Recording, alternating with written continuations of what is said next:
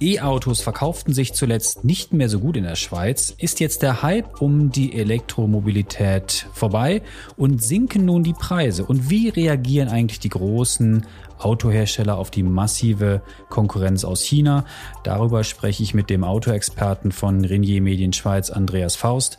Mein Name ist Tim Höfinghoff und ihr hört Handelszeitung Insights. Hallo Andreas.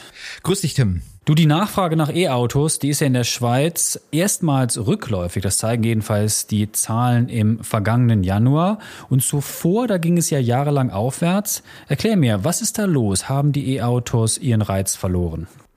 Ja, wenn man dabei von, von Reiz oder auch vom E-Auto-Hype spricht, ähm, dann, dann sind das natürlich sehr kurzfristige Kategorien und ich würde da jetzt auch noch keinen Einbruch sehen, weil ähm, der Januar ist traditionell ein schwacher Monat auf dem Automarkt. Da kaufen wenige Menschen ihr neues Auto. Ähm, aber du hast natürlich recht. Die Auftragsbücher der Autoimporteure sind deutlich weniger gefüllt, als das vor der Pandemie oder während der Pandemie auch noch der Fall war. Und zwar sowohl bei den E-Autos wie auch bei den Verbrennern. Und ähm, man muss auch sagen, viele, die ein Elektroauto gerne haben wollten, die auf Autos mit großer Reichweite, mit vernünftigen Ladezeiten gewartet haben, die haben jetzt eins, wenn sie sich das leisten konnten. Und jetzt fehlen aber die kleinen und kompakten Elektroautos, die dafür sorgen könnten, dass auch Menschen mit dem kleineren Budget sich sowas leisten können.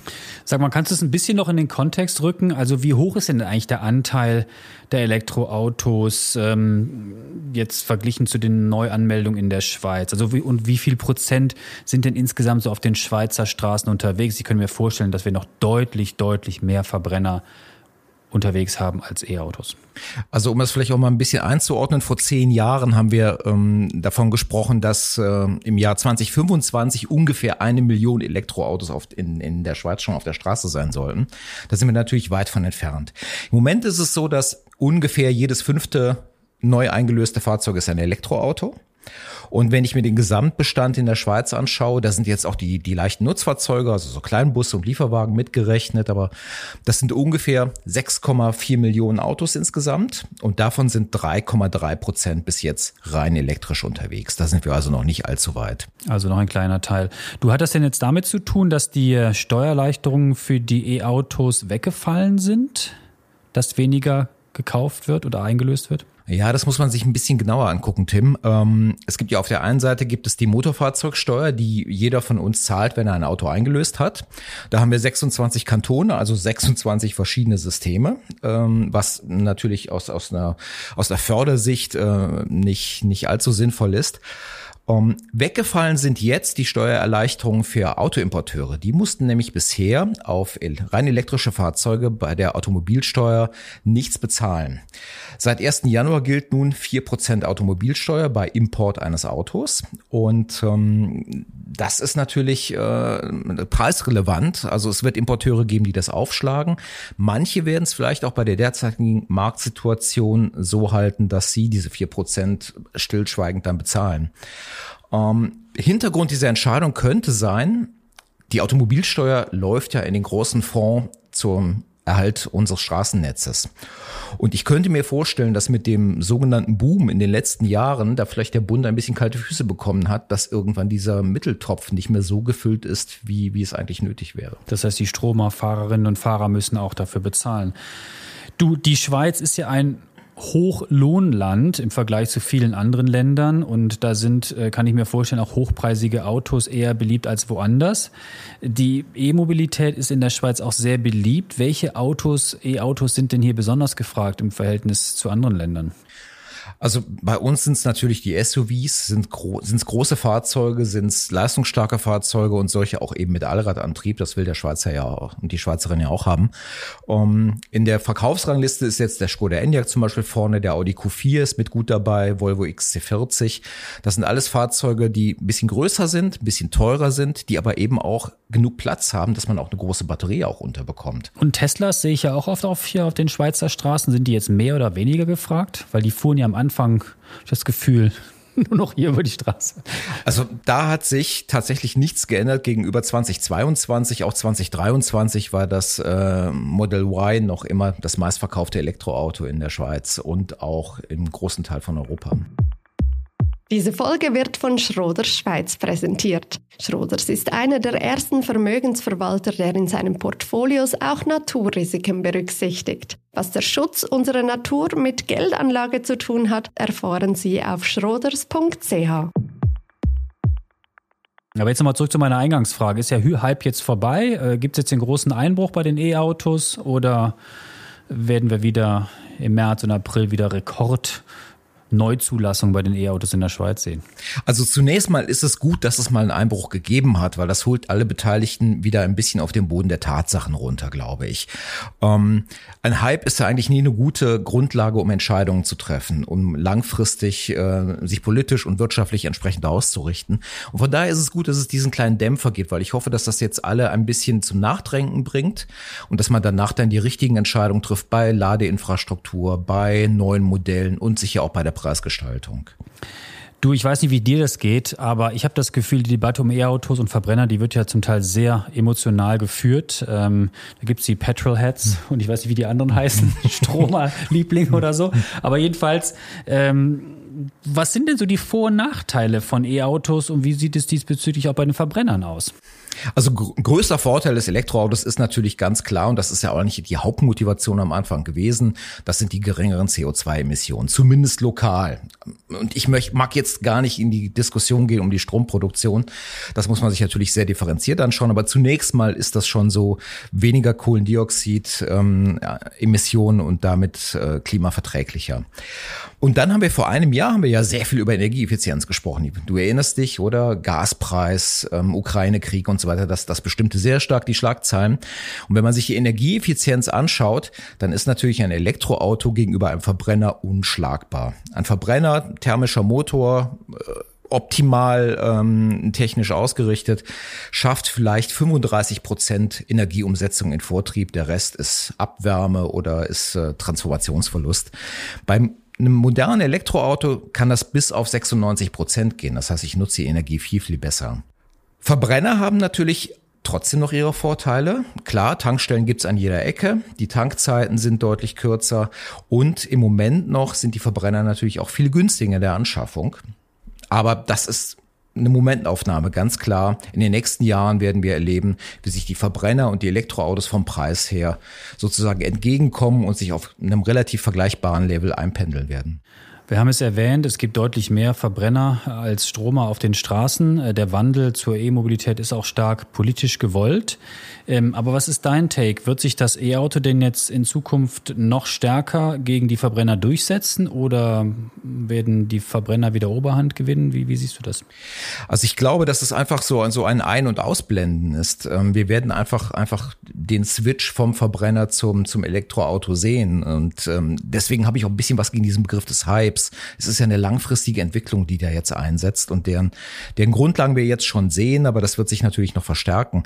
Ähm, zunächst mal, du hast es schon gesagt, Elektromobilität ist politisch gewollt. Da haben wir Schweizerinnen und Schweizer zwar nicht mitgeredet bei, bei der Entscheidung auf EU-Ebene, aber dort sind ganz klar die Vorgaben, bis 2035 gibt's noch Verbrennerautos und danach ist es fertig und dann wird äh, elektrisch gefahren. Und das gilt natürlich auch für die Schweiz, auch wenn wir nicht mitreden konnten. Unsere Autos müssen generell EU-Richtlinien entsprechen. Ja, genau. Also werden auch wir nach diesen, äh, nach diesen Regeln dann fahren, künftig elektrisch. Mhm. Aber der Punkt ist, ähm, es schauen sich bei dieser Frage immer alle nur die Elektroseite an. Aber man muss auch die Verbrennerseite sich anschauen. Da werden wir, denke ich, schon in diesem Jahr, schon Mitte des Jahres, eine erste Zäsur sehen. Dann tritt eine neue EU-Richtlinie zur Datensicherheit im Auto in Kraft. Und die führt dazu, dass viele alte Verbrennermodelle vom Markt verschwinden werden, weil sie auf diese neue EU-Richtlinie und deren Vorgaben nicht mehr angepasst werden. Okay. Und dann werden wir im äh, Jahr 2026, vielleicht auch erst Mitte 2027, das muss noch ein bisschen ausgekaspert werden auf der EU-Ebene, werden wir den nächsten Cut sehen, dann, wenn die Abgasnorm Euro 7 kommt. Die sieht zwar nur eine relativ handelbare, geringe Verschärfung der Grenzwerte vor. Aber um diese verschärften Grenzwerte zu erreichen, muss ich einen enormen technischen Aufwand in der Abgasbehandlung treiben. Und das führt dazu, dass gerade bei den kleinen und kompakten Fahrzeugen, die, die ja sehr kostensensibel sind, oder da bewege ich mich eh schon in einem engen Rahmen und wenn ich ja nochmal 1000 ähm, Franken kostenseitig mehr ausgeben muss für eine Abgasnachbehandlung, dann schlägt das richtig ins Kontor. Das heißt, viele Verbrenner werden dann entweder so teuer werden, dass sie niemand mehr kaufen mag. Sie werden vielleicht sogar richtig unwirtschaftlich werden, sodass sie gar nicht mehr angeboten werden. Und ähm, das bringt dann die Elektroautos ins Spiel, die gleichzeitig weil die Rohstoffe, ähm, äh, also die Rohstoffe sind natürlich noch immer teuer, das ist klar, aber über die Produktion der, der Batterien, über die Lokalisierung vor allen Dingen der Batterieproduktion, ich habe dann geringere Transportwege und so weiter, ähm, wird es da sehr, sehr viele Preisvorteile zukünftig geben bei den Elektrofahrzeugen. Und jetzt kurzfristig, wenn jetzt die Nachfrage vor allem ja zurückgeht bei den E-Autos, äh, spüren das denn die Händler und dann auch die Kundinnen und Kunden? Werden die Preise jetzt sinken im Neumarkt oder vielleicht auch im Gebrauchtmarkt für E-Autos? Also bei den Neuwagen spürt man das, ähm, spüren das die Importeure jetzt schon. Ähm, die Amag zum Beispiel als größter Schweizer Importeur wird, äh, wird ihre Elektroautos für die Marke VW ähm, vergünstigen.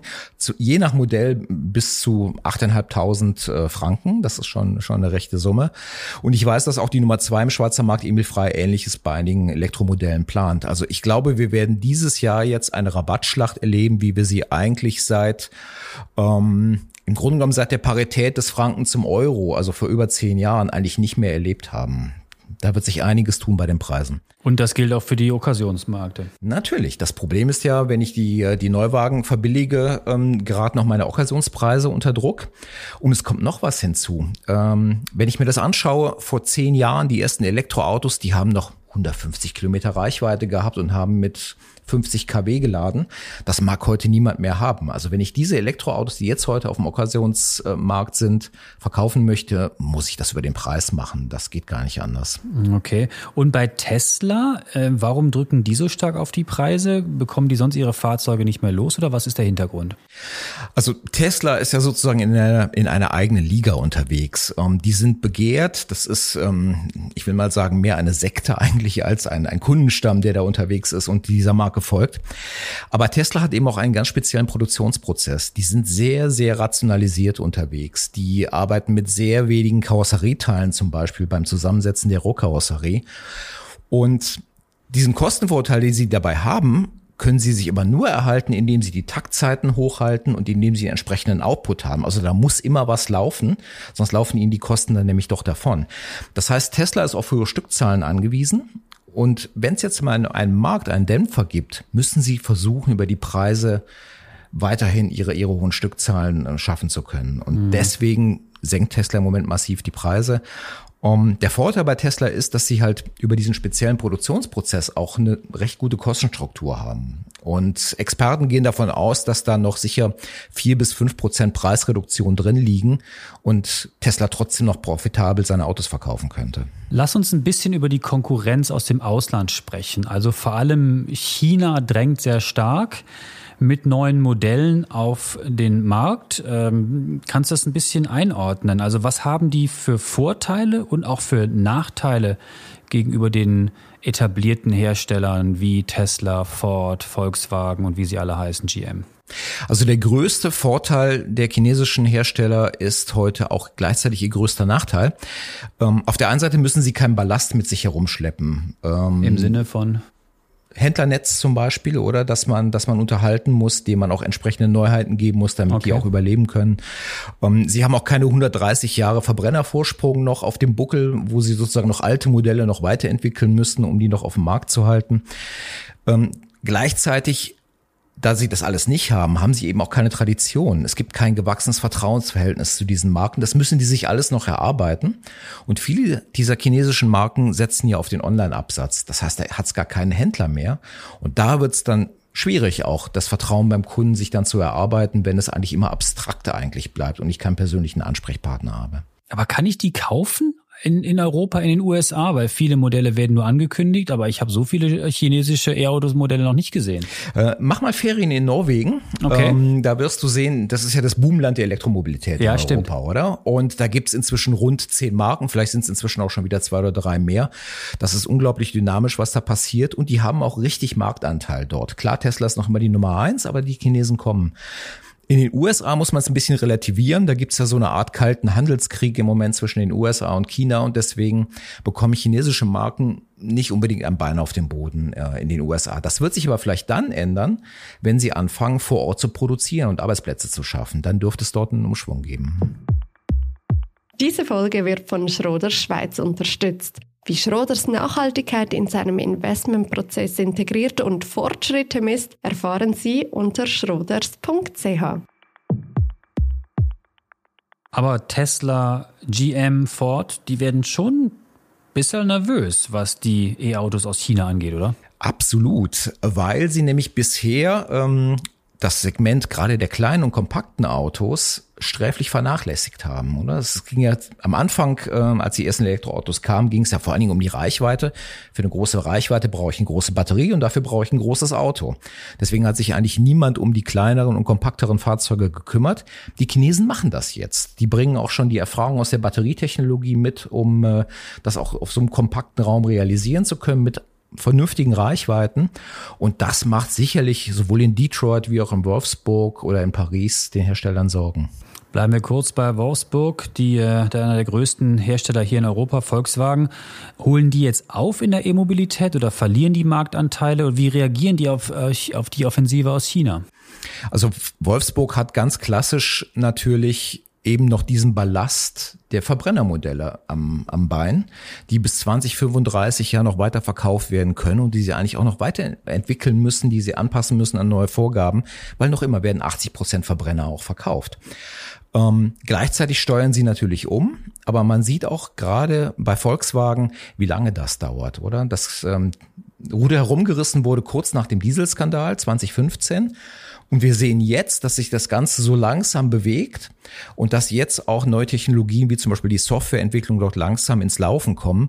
Aber das wird noch ganz schön lange dauern, bis man da auf konkurrenzfähigem Niveau ist. Und sonst so an Neuheiten im Markt? Genfer Autosalon, da bist du natürlich auch immer sehr präsent in den vergangenen Jahren gewesen. Waren dort jetzt wirkliche E-Auto-Neuheiten oder auch Verbrenner-Neuheiten zu sehen oder more of the same? Also der Genfer Autosalon war in diesem Jahr natürlich was ganz Spezielles mit äh, nur vier großen Marken eigentlich vor Ort.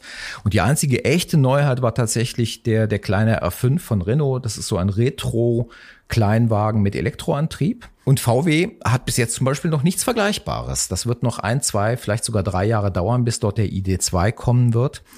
Ähm, also das könnte für Renault könnte das jetzt wirklich auch, auch einen gewissen Vorsprung auch auf dem Markt bringen. Ähm, der Punkt ist einfach, die Hersteller haben aufgehört, ihre Neuheitenplanung nach den Automessen auszurichten, weil ähm, viele Automessen finden gar nicht mehr statt oder finden in kleinerem Rahmen statt. Von daher kann man das jetzt auch nicht unbedingt so als, ähm, als Indikator eigentlich für den Markt nehmen. Zum Schluss nochmal zur ähm, E-Mobilität in der Schweiz. Viele Mieterinnen und Mieter beklagen sich, dass das nicht so funktioniert mit dem Laden. Der Eigentümer ähm, stimmt da nicht zu und das lässt viele auch dann ähm, zum Schluss kommen, dass sie eben doch kein E-Auto kaufen möchten, weil sie eben nicht an der öffentlichen Ladesäule immer laden können oder wollen. Ähm, das scheint in der Schweiz immer noch recht mühsam zu sein, obwohl die Zahl der äh, Ladepunkte in der Schweiz natürlich massiv zugelegt hat in den vergangenen Jahren. Das ist richtig, aber die Schweiz ist halt auch noch immer ein Mieterland, auch wenn es inzwischen immer mehr Leute gibt, die sich ihr Häuschen leisten. Und das heißt, man ist angewiesen auf den Goodwill des Vermieters. Und leider haben viele Vermieter noch nicht verstanden, dass eine Wohnung ohne Lademöglichkeit in der Tiefgarage oder sonst irgendwie im Umfeld in fünf Jahren wahrscheinlich nicht mehr marktfähig sein wird. Die Autoimporteure und auch die Hausbesitzerverbände versuchen da im Moment mit Kampagnen ähm, für ein Umdenken zu sorgen. Und ich, ich sehe auch die ersten Anzeichen. Aber das wird, denke ich, noch ein bisschen dauern, bis sich das allgemein durchgesetzt hat und vielleicht sogar in gesetzlichen Regelungen auch Niederschlag gefunden hat.